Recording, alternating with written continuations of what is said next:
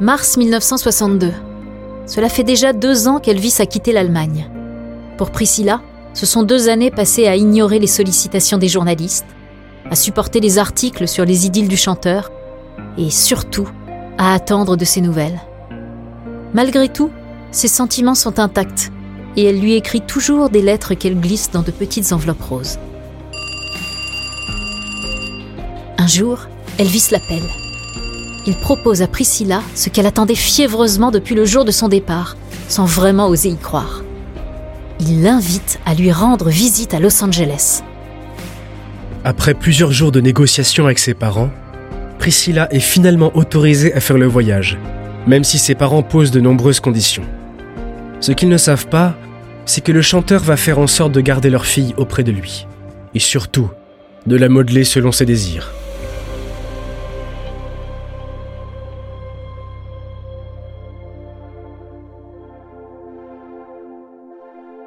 Vous écoutez à la folie pas du tout. Il y a des histoires qui ont défini notre vision de l'amour avec un grand A.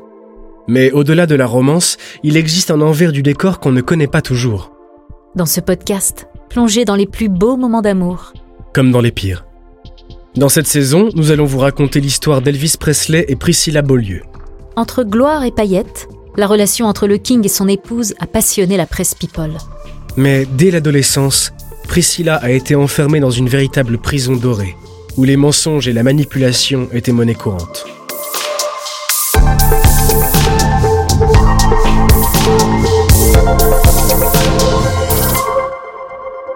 Elvis Presley et Priscilla Beaulieu, épisode 2. L'homme qui jouait à la poupée.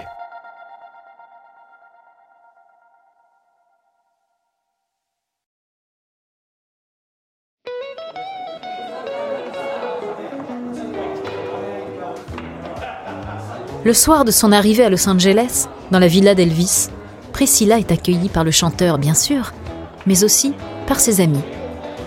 Elle qui pensait se retrouver seule avec lui est un peu mal à l'aise au milieu de ce groupe plus âgé, où les blagues grivoises fusent et où tous les yeux sont braqués sur son petit ami.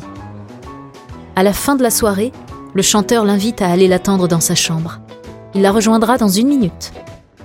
Le moment qu'elle attendait est enfin venu. Elle pousse la porte et découvre une chambre qui est bien loin de la simplicité de celle qu'il occupait en Allemagne. Les tapis épais et les meubles design ont remplacé le lit en bois clair. Elvis n'est plus le soldat presque ordinaire qu'elle a connu. Priscilla entendait pas dans l'escalier. Sans attendre, elle fonce se refaire une beauté dans la salle de bain, anxieuse à l'idée du moment qui va suivre. À 16 ans, elle n'a jamais couché avec un garçon. Elle veut que tout soit parfait.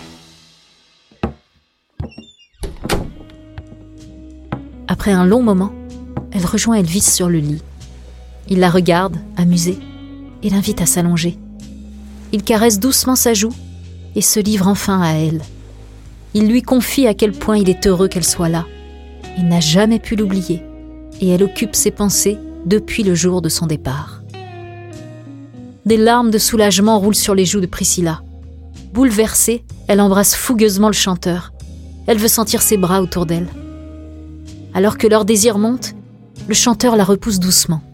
Ne brusquons pas les choses, Scylla. On a tout le temps pour ça. Il faut que ça arrive au bon moment. Pas maintenant.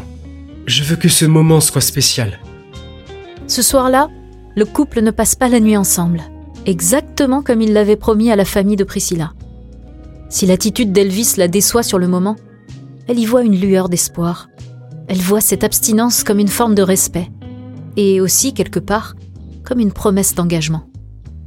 Un jour, peut-être, elle deviendra Madame Presley.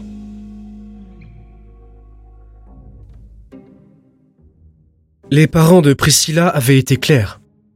À Los Angeles, leur fille devrait être accompagnée à tout instant, chaperonnée en cas de sortie et devrait leur écrire tous les jours. C'était ce qu'Elvis leur avait promis. Mais la façade de gentleman ne tarde pas à se fissurer. Le lendemain de son arrivée, le jeune homme annonce à Priscilla qu'ils partent faire la fête à Las Vegas. Pour berner les parents, il leur suffira d'écrire les lettres à l'avance, et un de ses amis les postera pour eux en leur absence. Priscilla accepte immédiatement, même si, en vérité, le chanteur ne lui a pas vraiment laissé le choix. Le soir venu, tout le groupe monte dans le bus d'Elvis, direction Sin City.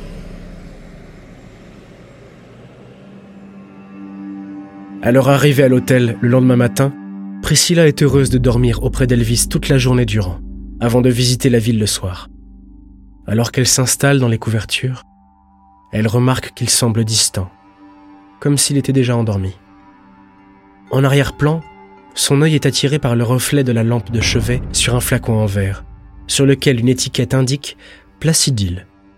Ce sont des somnifères, des pilules assez puissantes pour le mettre KO en quelques minutes, et qui deviendront les plus grandes rivales de Priscilla.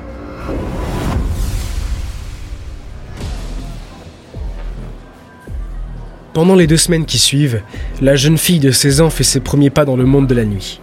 Dormant le jour, sortant la nuit, elle est à mille lieues des promesses faites à ses parents. Casinos, spectacles, restaurants. Priscilla goûte à une vie d'excès, de fêtes et d'adrénaline. Et pour tenir le rythme cette fois, elle fait confiance à Elvis. Shootée aux somnifères et aux amphétamines, elle passe la plus grande partie de son séjour sous influence. Les drogues la désinhibent. Sa timidité se dissout dans ce cocktail chimique. Malgré quelques sautes d'humeur d'Elvis qui la pétrifient sur le moment, elle est enchantée par son voyage.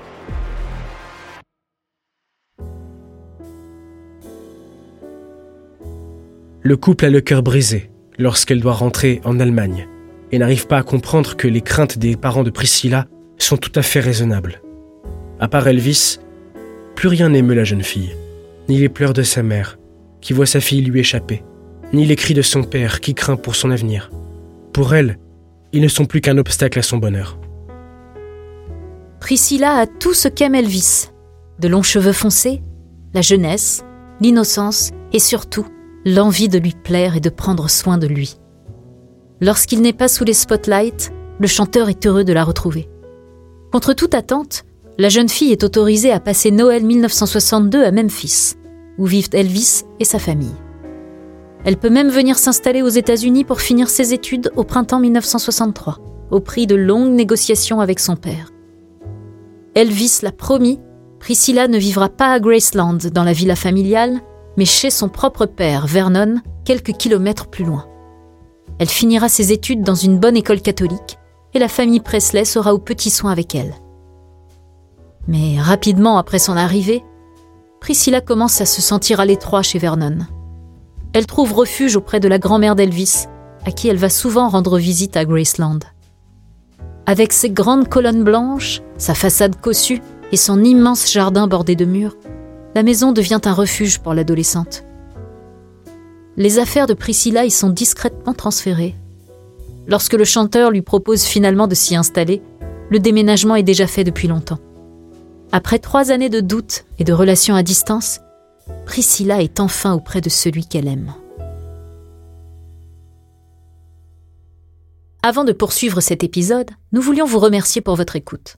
Si vous voulez continuer de nous soutenir, abonnez-vous à la chaîne Bababam Plus sur Apple Podcast. Cela vous permettra une écoute sans interruption. Ou bien, écoutez ce message de notre partenaire sans qui ce podcast ne pourrait exister. Ne partez pas, on se retrouve tout de suite après. À Memphis, le chanteur va faire en sorte qu'elle soit complètement assortie au décor. En quelques mois, Priscilla devient une extension de lui-même, une poupée vivante qui s'accorde à son esthétique extravagante. 1963. Priscilla et Elvis sont à Graceland. Cela fait déjà quelques semaines que la jeune fille la rejoint aux États-Unis, et le jeune homme est mécontent. Le look de sa petite amie est trop candide pour la sortie prévue ce soir-là. Ce matin, il l'a aidé à teindre ses cheveux en noir de jet, comme les siens. Ça fera ressortir tes yeux, bébé, tu verras. Et ce sont justement de ses yeux qu'il s'occupe à présent. Priscilla connaît les goûts de son homme. Elle a déjà souligné son regard clair par un trait d'eyeliner discret. Trop discret pour le King, qui prend lui-même le pinceau pour en doubler le volume.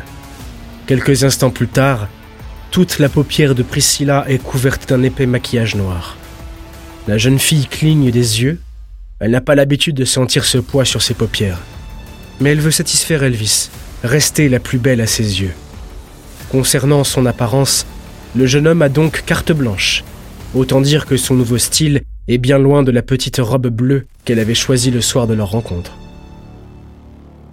Ses cheveux sont crépés et forment une masse volumineuse qui tombe jusqu'à sa poitrine.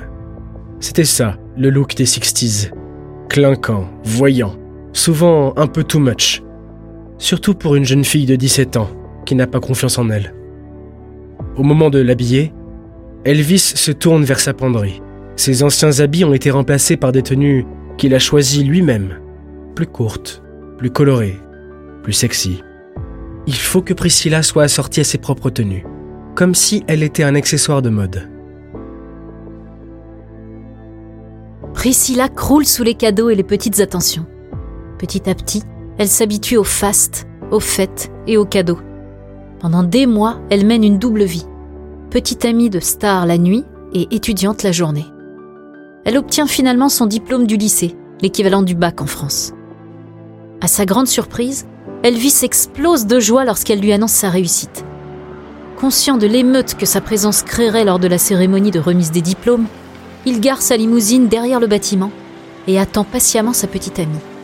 Quand elle le rejoint, le sésame en poche, il la prend dans ses bras, les yeux humides. Ce soir-là, une grande fête est organisée en l'honneur de Priscilla à Graceland. Et Elvis lui offre sa toute première voiture, un bolide rouge et rutilant. Ces moments de douceur sont bien réels, mais ils interviennent souvent entre des épisodes plus sombres. Ces montagnes russes répondent à un schéma toxique bien connu, où les lunes de miel succèdent aux crises violentes et mènent à toujours plus de contrôle.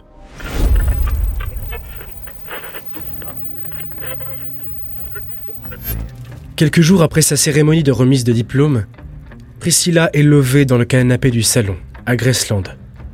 Ils sont seuls. Pour une fois, les amis d'Elvis, qui sont d'ordinaire toujours présents, n'ont pas suivi le chanteur. Au cours de la conversation, Priscilla apprend à Elvis qu'en son absence, elle a trouvé un petit boulot dans une boutique du centre-ville de Memphis. Le chanteur fait volte-face. Il la regarde calmement. Alors qu'elle s'attendait à des encouragements, sa sentence est sans appel. Elle doit abandonner son poste. Priscilla est mise au pied du mur. C'est lui ou son job. La place d'une femme est à la maison. Elle doit être présente pour lui. Et si elle n'est pas d'accord, tant pis. Il y aura toujours une autre fille prête à faire ce sacrifice pour prendre sa place. La menace de la rupture est efficace. Le lendemain, Priscilla ne retourne pas au magasin. À ce moment de sa carrière, Elvis est le plus souvent en tournage à Hollywood. Mais il refuse que Priscilla le rejoigne. Il préfère la savoir à la maison, à Graceland. Isolée dans cette immense villa, l'adolescente n'a rien à faire. Elle attend de ses nouvelles et découvre dans la presse toutes les rumeurs sur ses relations. En quelques mois, Elvis a fait d'elle sa création. De son apparence à ses occupations, il a pris le contrôle de sa vie.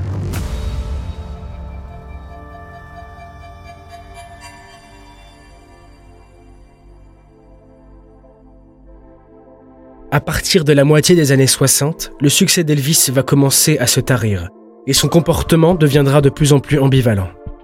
Perdue entre ses mensonges, ses tromperies et ses délires mystiques, Priscilla aura de plus en plus de mal à trouver sa place dans sa vie, et mettra sa santé mentale en danger. C'est ce que nous allons vous raconter dans le prochain épisode.